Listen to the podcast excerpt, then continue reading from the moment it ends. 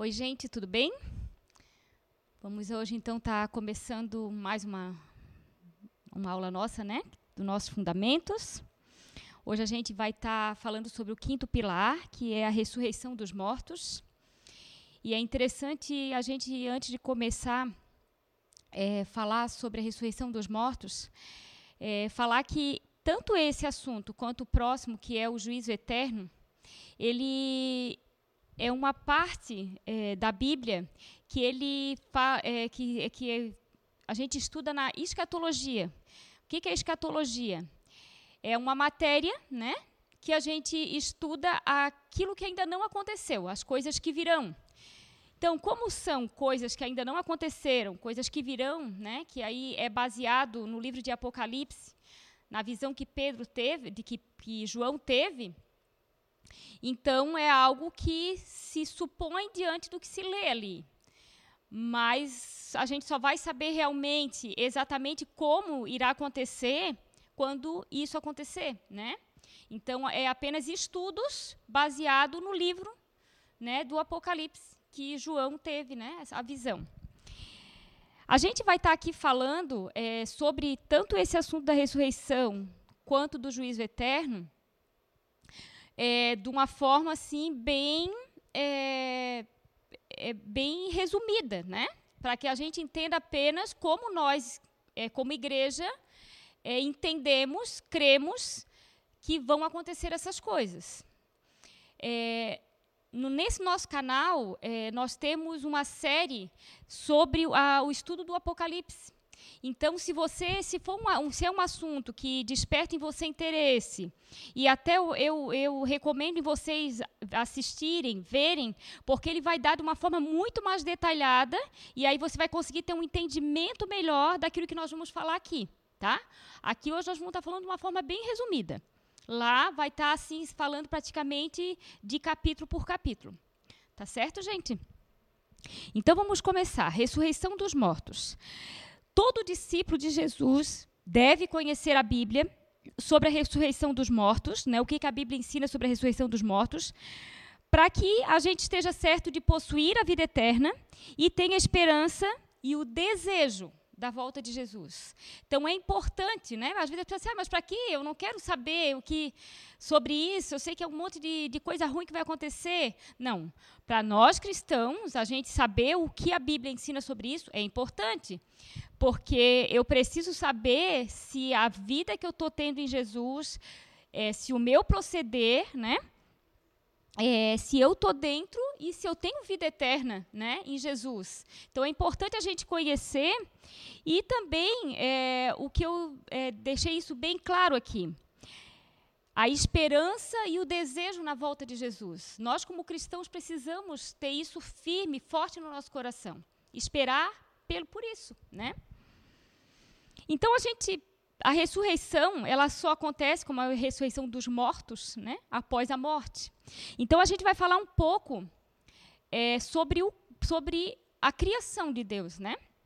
Então, quando Deus criou o homem, né, que, é, que foi a imagem e semelhança de Deus, que está lá em Gênesis 1, 26, a gente já estudou sobre isso, o homem, o homem ele foi constituído de corpo, alma e espírito. E o texto que a gente usa como base, que vai falar sobre isso, está em 1 Tessalonicenses 5, 23, que diz o seguinte: O mesmo Deus da paz vos santifique em tudo.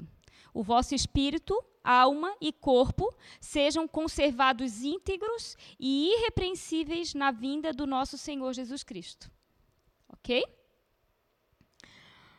Então, é, como a gente sabe, o corpo é isso daqui, né? É, o que é a nosso exterior aqui, a nossa imagem, né? Que é aquilo que, é, que se acaba. Ele, quando a gente morre, ele vai apodrecer, vai voltar para a terra. Né? A gente até costuma falar que assim como Deus fez o homem do pó, do pó ele voltará. A palavra de Deus diz, diz isso também. A alma a Bíblia ela usa, ela, ela costuma, quando fala da alma, ela usa também a expressão do homem exterior. E a gente pode ver isso lá em 1 Coríntios 4, 2 Coríntios 4, 16.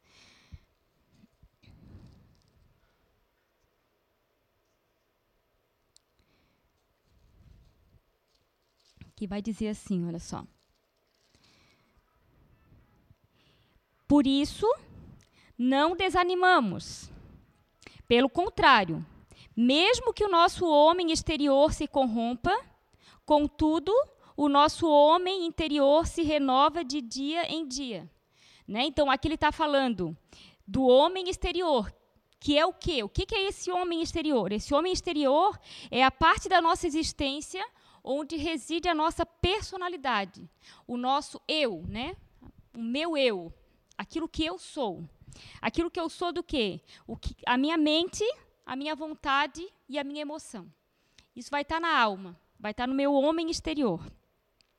E a terceira parte, que é o espírito, que também a Bíblia também chama de o homem interior. Esse texto a gente percebeu que ele fala do exterior e do homem interior, mas eu também queria falar um, é, que a gente visse um outro texto que fala sobre o homem interior, que vai estar tá lá em Romanos 7, 22.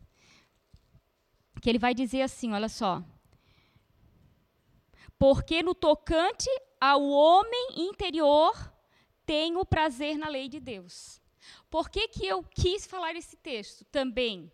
Porque o espírito é a parte do nosso corpo que, é, que tem relacionamento com Deus. É a parte do nosso corpo onde a gente vai ter relacionamento com Deus. Então, quando Deus criou o homem, corpo, alma e espírito, como que era a criação no princípio? O espírito governava sobre a alma e a alma governava sobre o corpo. E uma perfeita combinação dessas três naturezas. Então, assim, o espírito é que conduzia o homem. E o homem tinha comunhão perfeita com Deus. Então, era o princípio lá, quando Adão estava lá com Eva no jardim. Quando eles estavam lá, eles tinham essa comunhão com Deus, por quê? Porque o espírito era vivificado. Quando Adão desobedeceu a ordem de Deus, o pecado gerou a morte, e a morte espiritual. O espírito do homem morreu, né? E o que, que isso gerou? Isso gerou uma separação entre o homem e Deus.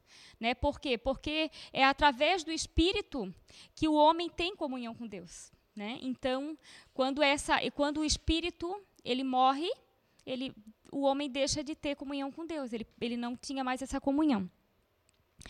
E também o homem passou a ter a morte física. Até então, o homem, a, o homem seria eterno, ele não morreria. Mas a partir daí o homem também passou a ter um tempo de vida, né? O seu corpo também haveria a morte física.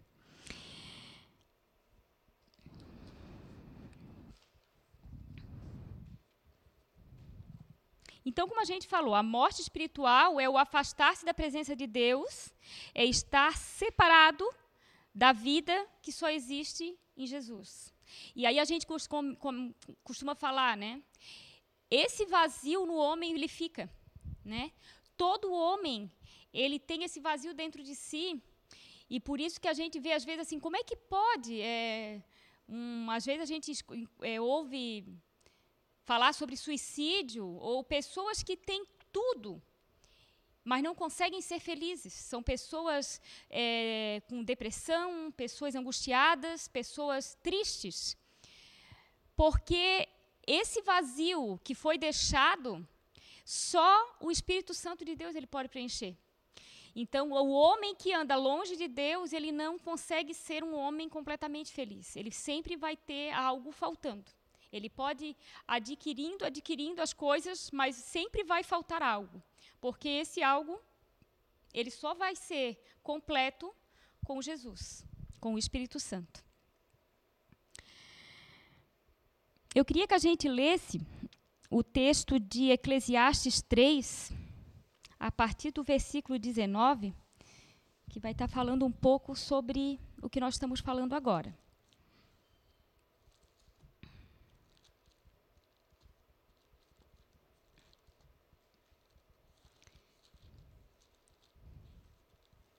Então, Eclesiastes, capítulo 3, a partir do versículo 19, fala o seguinte: Porque o que sucede aos filhos dos homens sucede aos animais, o mesmo lhe sucede. Como morre um, assim morre o outro. Todos têm o mesmo fôlego de vida, e nenhuma vantagem tem o homem sobre os animais, porque tudo é vaidade. Todos vão para o mesmo lugar, todos procedem do pó, e ao pó tornarão. É aquilo que eu tinha falado para vocês, né? O homem ele foi feito do pó, ele foi feito da terra. Né? E quando o corpo do homem morre, ele volta para a terra e ele apodrece e ele volta a ser pó, né? É... Para onde vão, né? Porque a gente falou que o corpo apodrece. Mas e o que, que acontece com o espírito e a alma? Para onde eles vão após o homem morrer? Todos os crentes que morrem após é, a ressurreição de Jesus, após a volta de Jesus, eles vão estar com ele na presença de Deus nos céus. Por que, que eu estou falando antes da volta de Jesus? Porque antes de Jesus, a palavra fala que o homem que era que servia a Deus ia para o seio de Abraão. E o homem que é, não, não servia a Deus, ia para o Hades. Né? Porém, a palavra fala que quando Jesus ressuscitou, a palavra diz que ele tomou né, a, as chaves da morte e do inferno. E que ele desceu até lá e ele esvaziou o inferno. A palavra diz que, por causa do sacrifício de Jesus, também aqueles que estavam mortos tiveram a oportunidade da salvação. E a gente costuma até falar, é com certeza esvaziou o inferno, né? Porque o Hades, né, que é o inferno, porque com certeza ali eles já tinham a consciência do quanto aquilo era ruim e eles aceitaram a salvação através de Jesus, né? Então por isso que a gente, que a palavra realmente diz que o, a, o inferno foi esvaziado, né? Hoje, né? Hoje nós cremos que a palavra fala, né, que que vai que, que o, aquele que tem o Senhor está, né, com ele nos céus, e aqueles que não que não aceitaram o Senhor, que não tiveram vida com eles, vão para o inferno e lá eles aguardam o dia do julgamento, que é a nossa próxima a próxima aula nossa nós vamos estar falando sobre isso, mas ainda vamos falar um pouquinho aqui também. Então vamos ler os textos que a gente vai usar como base para isso que a gente falou. Primeiro, Filipenses 1, 23.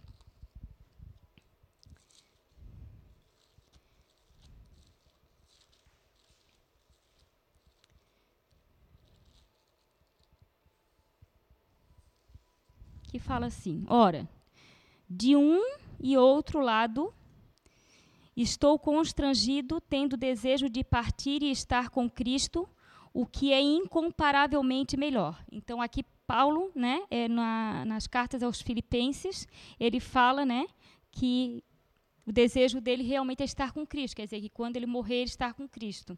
E o outro texto que eu quero que a gente leia também com, re, com referência a isso é 2 Coríntios 5, 8. 2 Coríntios 5, 8 diz assim: Entretanto, estamos em plena confiança, preferindo deixar o corpo e habitar com o Senhor. Deixar o corpo é morrer, né? E estar com o Senhor. E os textos referentes ao Hades, né, o inferno, a gente pode ver é, Apocalipse 20, 13. Apocalipse 20, versículo 13. É lá no finalzinho do livro de Apocalipse que diz assim: Deu o mar os mortos que nele estavam, a morte e o além entregaram os mortos que nele havia, e foram julgados um por um, segundo as suas obras. E Lucas, capítulo 16, 22, 23. Lucas 16, 22, 23.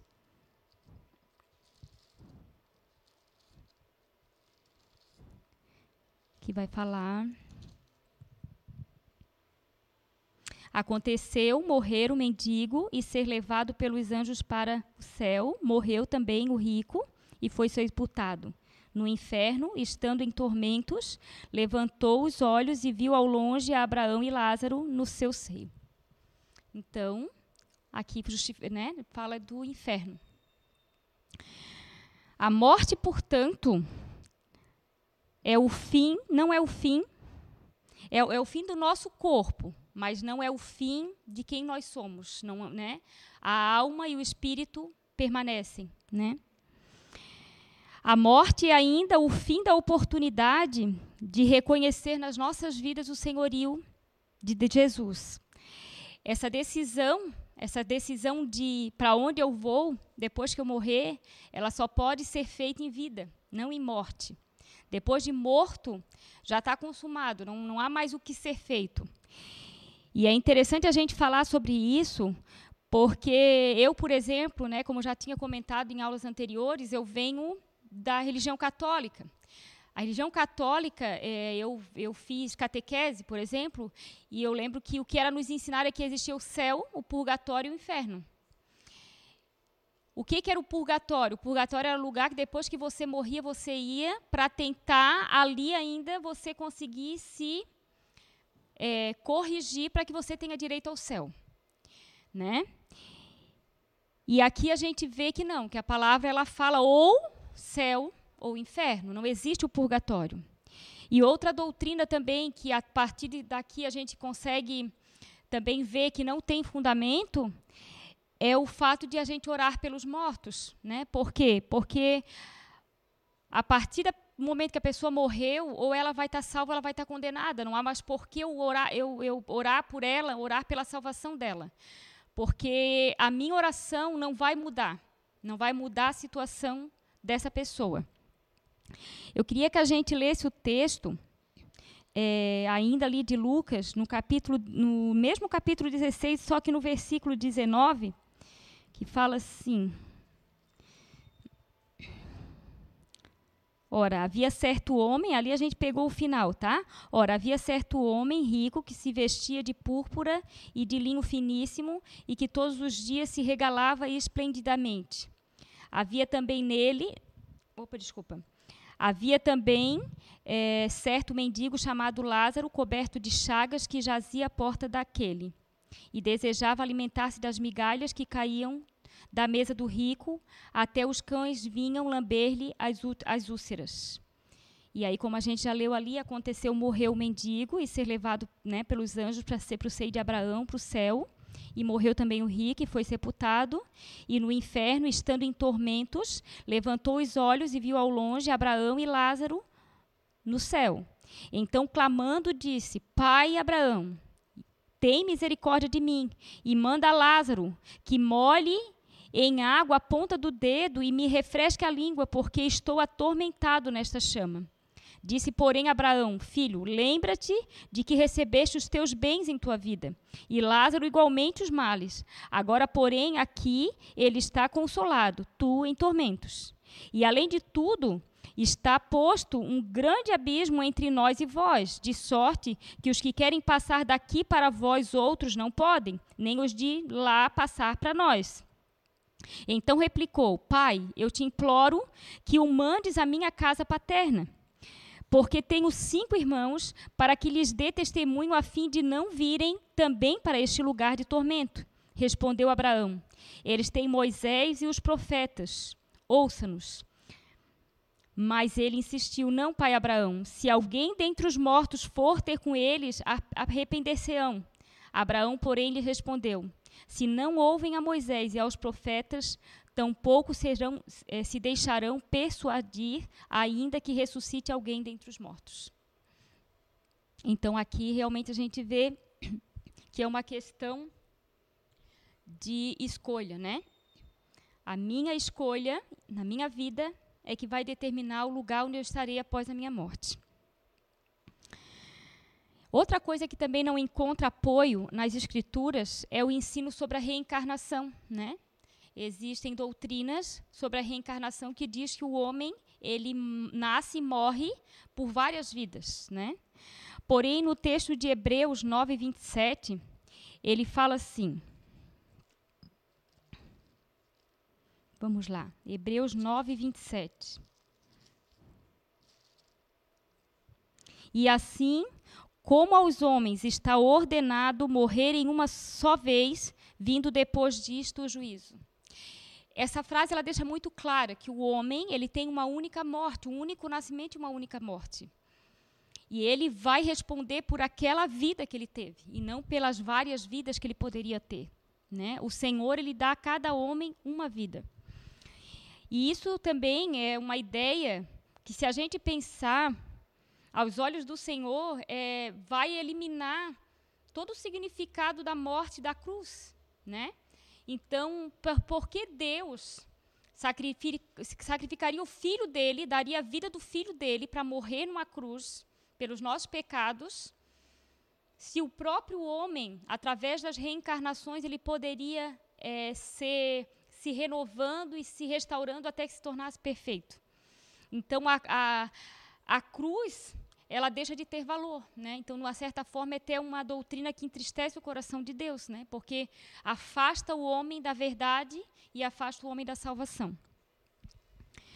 Agora a gente vai entrar na ressurreição dos mortos, né? Então, um homem morreu, aqueles que serviam a Jesus foram para o céu aguardar o juízo e os que não o serviam foram para o inferno aguardar também o juízo.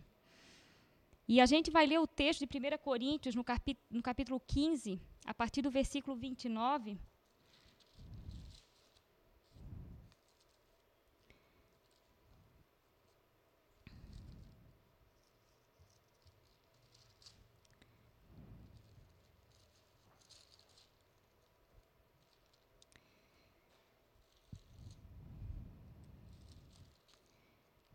Diz assim, ó. De outra maneira, que farão os que se batizam por causa dos mortos? Se, se absolutamente os mortos não ressuscitam porque se batizam por causa deles? E por que também nós nos expomos a perigo a toda hora? Dia após dia morro.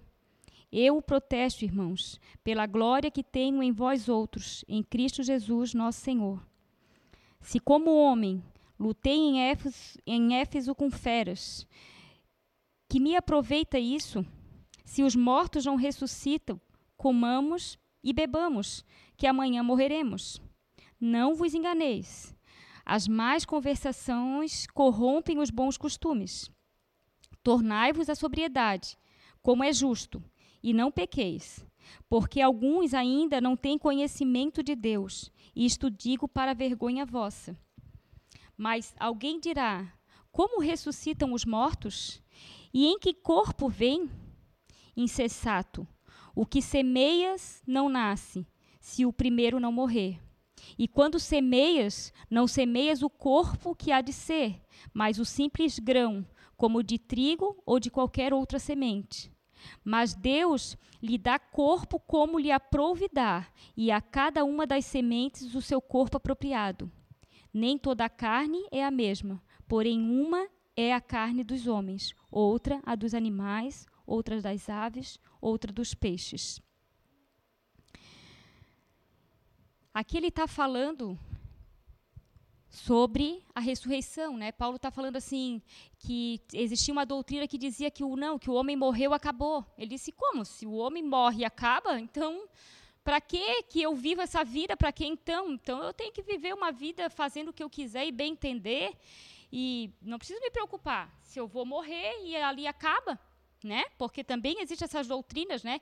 Que é, que é o inferno é aqui e que a morreu acabou, né? E aqui o que ele está falando é justamente isso. Se fosse assim, então para que ser bom? Para que ser não, não teria um motivo. Eu posso fazer o que eu quiser da minha vida, já que eu vou morrer e vai acabar tudo mesmo, né? A ressurreição é o ressurgimento das pessoas que morreram fisicamente. Em Mateus 22, 31, 32, Jesus afirma isso. Então vamos lá para Mateus, no capítulo 22. Capítulo 30, versículo 31 e 32, que diz o seguinte: E quando e quanto à ressurreição dos mortos, não tendes lido o que Deus vos declarou? Eu sou o Deus de Abraão, o Deus de Isaac e o Deus de Jacó. Então aqui ele está falando, né? Deus não falou sobre a ressurreição? Então a ressurreição tem sim, né? Existe a ressurreição.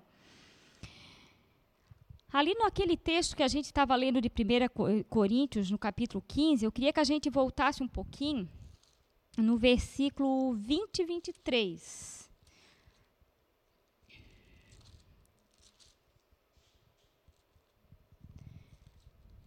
Olha só.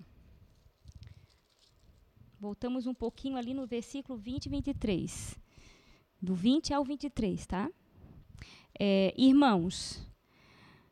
Opa, não, estou no 14, desculpa. Mas, de fato, Cristo ressuscitou dentre os mortos, sendo ele as primícias do que dormem. Visto que a morte veio por um homem, também por um homem veio a ressurreição dos mortos. Porque assim como em Adão todos morrem, assim também todos serão vivificados em Cristo. Cada um, porém, por sua própria ordem. Cristo, as primícias, depois os que são de Cristo na sua vinda. Então, Jesus ele foi o primeiro, né, a morrer e ressurgir certo? E nós vamos continuar, né? Vai continuar procedendo isso com os cristãos, aquele que os, os servem, né? Às vezes tem pessoas que perguntam assim, tá, mas não tem a história de Lázaro? Lázaro não ressuscitou? É uma ressurreição diferente. Lázaro, ele voltou a viver no corpo que ele tinha. Lázaro morreu, na terra, porém ele reviveu na terra e voltou à vida que ele tinha ali. É diferente da ressurreição, onde o corpo não, a gente, é, é, a ressurreição não com o corpo que nós tínhamos aqui na terra. Tá bom? É diferente. É, e tudo isso vai ocorrer na segunda vinda. Né? Então, essa ressurreição vai acontecer na segunda vinda. Antes da segunda vinda de Cristo, ocorrerão acontecimentos escatológicos, como eu falei para vocês, né? Então, escatologia, aquilo que a história daquilo que virá, né? Os acontecimentos que virão, que ainda não aconteceram. Então, antes que venha a segunda vinda de Cristo, primeiro vai ter o arrebatamento, que a gente pode ler como texto base 1 Tessalonicenses, no capítulo 4. Então, vamos lá para Tessalonicenses no capítulo 4, o versículo do 13 ao 18, que diz assim: Não queremos, porém, irmãos, que sejais ignorantes com respeito aos que dormem, para não vos entristecerdes como os demais, que não têm esperança. Pois se cremos que Jesus morreu e ressuscitou, assim também Deus, mediante Jesus, trará em sua companhia os que dormem. Ora, ainda vos declaramos por palavra do Senhor isto: nós, os vivos, os que ficarmos até a vinda do Senhor, de modo algum precederemos os que dormem. Porquanto o Senhor mesmo, dada a sua palavra de ordem, ouvida a voz do arcanjo e ressoada a trombeta de Deus, descerá dos céus e os mortos em Cristo ressuscitarão primeiro. Depois, nós, os vivos, os que ficarmos, seremos arrebatados juntamente com Ele, entre nuvens para o encontro do Senhor nos ares, e assim estaremos para sempre com o, Sen com o Senhor. Consolai-vos, pois uns aos outros com estas palavras. Então, o que, que ele está falando aqui? Os que morreram os que estão no céu vão ressuscitar. Porém, quando Jesus estiver para voltar, aqueles que estão na terra que não morreram, eles não passarão por morte. O corpo não será morto, né? Eles não, não morrerão aqui na terra. Eles serão arrebatados. O que, que é esse arrebatamento? Eles vão sumir, né? Nós vamos sumir. Vai ser algo onde a gente está aqui e de repente não vou estar mais aqui, né? E assim com todo aquele que crê. Né? Todo aquele que serve o Senhor, que crê o Senhor, será arrebatado, não passará pela morte. É isso que ele está falando aqui. Para que depois disso aconteça a vinda de Jesus, tá? É, e eu também vamos ler também 1 Coríntios 15, 50 53, que também é um, é um texto bom para que a gente tenha como base, com referência a isso. 1 Coríntios 15, versículo 50 ao 53.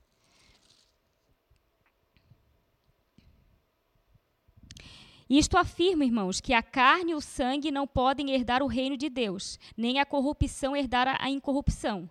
Eis que, vo, que vos digo um mistério: nem todos dormiremos, mas transformados seremos todos. No momento, num abrir e fechar de olhos, ao ressoar da última trombeta, a trombeta soará, os mortos ressuscitarão incorruptíveis e nós seremos transformados, porque é necessário que este corpo corruptível se revista da incorruptibilidade e que o corpo mortal se revista da imortalidade.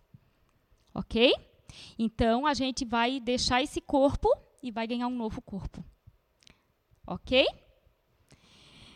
E depois o segundo ponto, que é a grande tribulação, né? É o que todos temem, né? Quando se fala de tribulação, é, as pessoas têm muito temor, porque quando a gente começa a ler o livro de Apocalipse, a gente vê é, o que vai acontecer, né? E, e, realmente é, é de se temer e tremer realmente, né?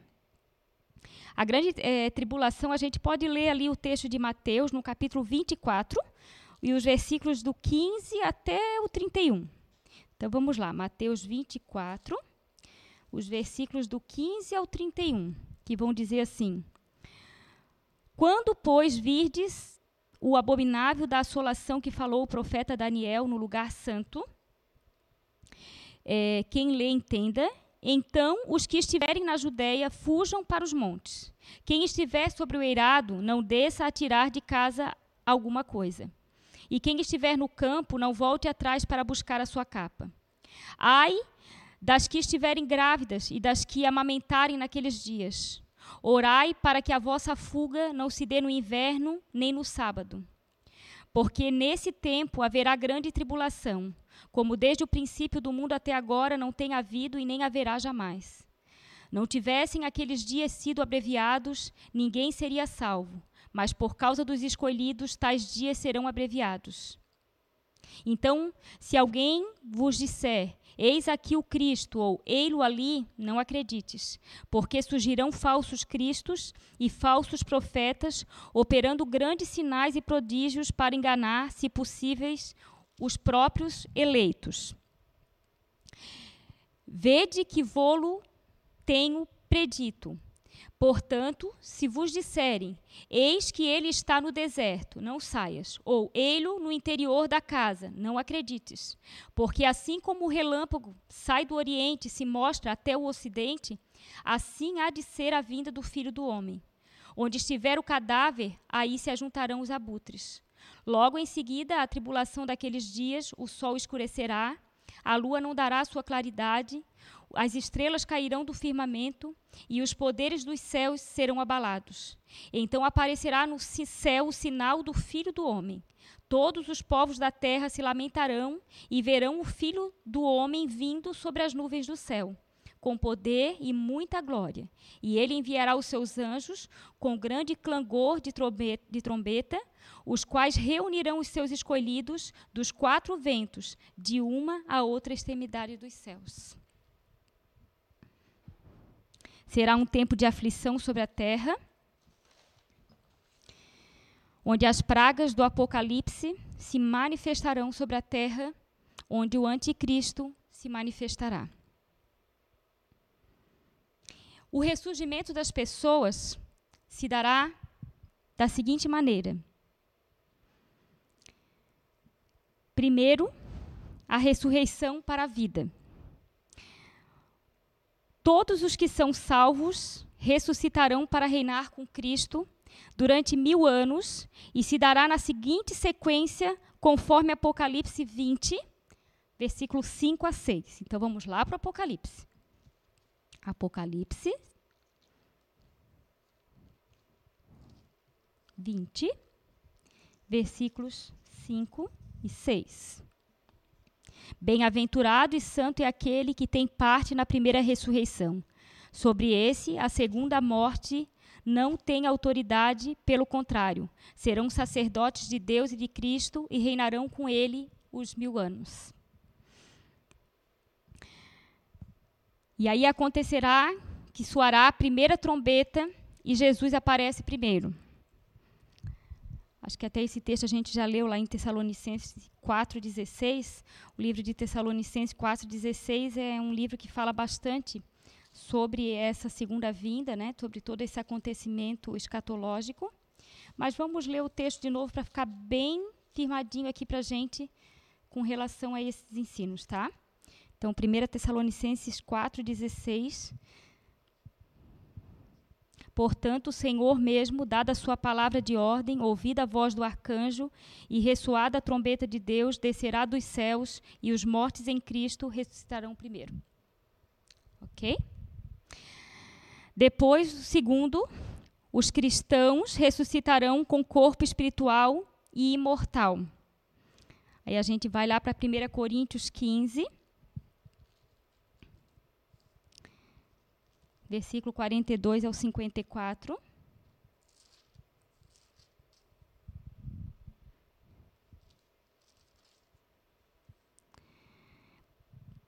Pois assim também é a ressurreição dos mortos. Semeia-se o corpo na corrupção, ressuscita na incorrupção. Semeia-se em desonra, ressuscita em glória. Semeia-se em fraqueza, ressuscita em poder. Semeia-se o corpo natural, ressuscita o corpo espiritual. Se há corpo natural, há também corpo espiritual. Pois assim está escrito: o primeiro homem, Adão, foi feito alma vivente, o último Adão, porém, é espírito vivificante. Mas não é primeiro o espiritual, e sim o natural, depois o espiritual. O primeiro homem, formado da terra, é terreno, o segundo homem é do céu. Como foi o primeiro homem, o terreno, tais são também os demais homens terrenos, e como é o homem celestiais, celestial, tais também é os, é, os celestiais. E assim, como trouxemos a imagem do que é terreno, devemos trazer também a imagem do celestial. Isto afirma, irmãos, que a carne e o sangue não podem herdar o reino de Deus, nem a corrupção herdar a incorrupção. Eis que vos digo um mistério: nem todos dormiremos, mas transformados seremos todos. No momento, num abrir e fechar dos olhos, a gente já tinha lido isso, né? Ao ressoar da última trombeta, a trombeta soará os mortos ressuscitarão incorruptíveis e nós seremos transformados, porque é necessário que este corpo corruptível se revista da incorruptibilidade e que o corpo mortal se revista da imortalidade. E quando este corpo corruptível se revestir da incorruptibilidade, o que é mortal se revestir do, da imortalidade, então se cumprirá a palavra que está escrita: Tragada foi a morte pela vitória. Amém. Amém, amém. E aí, depois da ressurreição para a vida, né? Porque esse é a ressurreição que acontece com aqueles que serviam a Cristo, né? Então eles receberão um novo corpo e reinarão junto com, com ele, né? E depois vai ter a ressurreição para o juízo, né? A ressurreição dos incrédulos, que vai a gente pode usar como texto base João 5, 28, 29. João 5, 28, 29.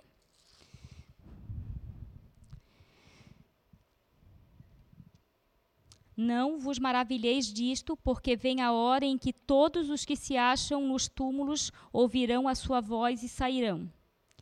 Os que tiverem feito bem para a ressurreição da vida, os que tiverem praticado mal para a ressurreição do juízo.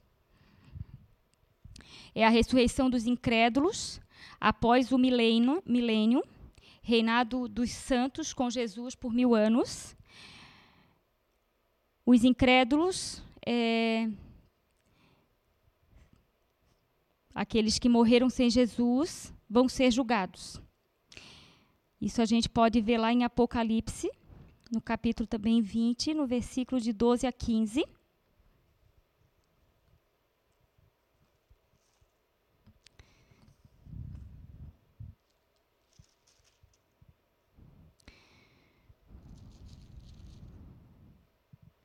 Vi também os mortos, os grandes e os pequenos, pois em pé diante do trono.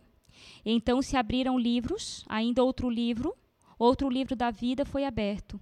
E os mortos foram julgados, segundo as obras, conforme os que se achava escrito nos livros. Deu o mar os mortos que nele estavam, a morte e o além entregaram os mortos que neles havia e foram julgados um por um segundo as suas obras. Então a morte e o inferno foram lançados para dentro do lago de fogo. Esta é a segunda morte, o lago de fogo.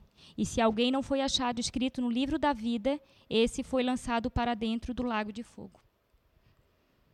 É, é aterrorizante, né? A gente lê isso e, e, e, e, realmente é uma coisa terrível, né? Por isso que muitas pessoas não gostam de ler o livro de Apocalipse, mas é muito importante ler. É, traz muito ensino para a gente e, e, nos, e até eu acredito assim que nos aproxima mais do Senhor, né? E uma coisa que eu queria deixar aqui, que a gente sempre fala, né, do que reinarão mil anos com Cristo. Então, assim, é uma, uma observação mesmo, né? É, quando a gente fala que reinarão, que, que Jesus virá e reinará por mil anos junto com aqueles que foram salvos, é, não se sabe ao certo se esses mil anos são realmente mil anos, né? Porque lá em 1 Pedro 3,8 ele fala que, que ele fala, vamos até ler que é mais interessante para a gente ler bem a frase como é falada ali. 1 Pedro 3,8.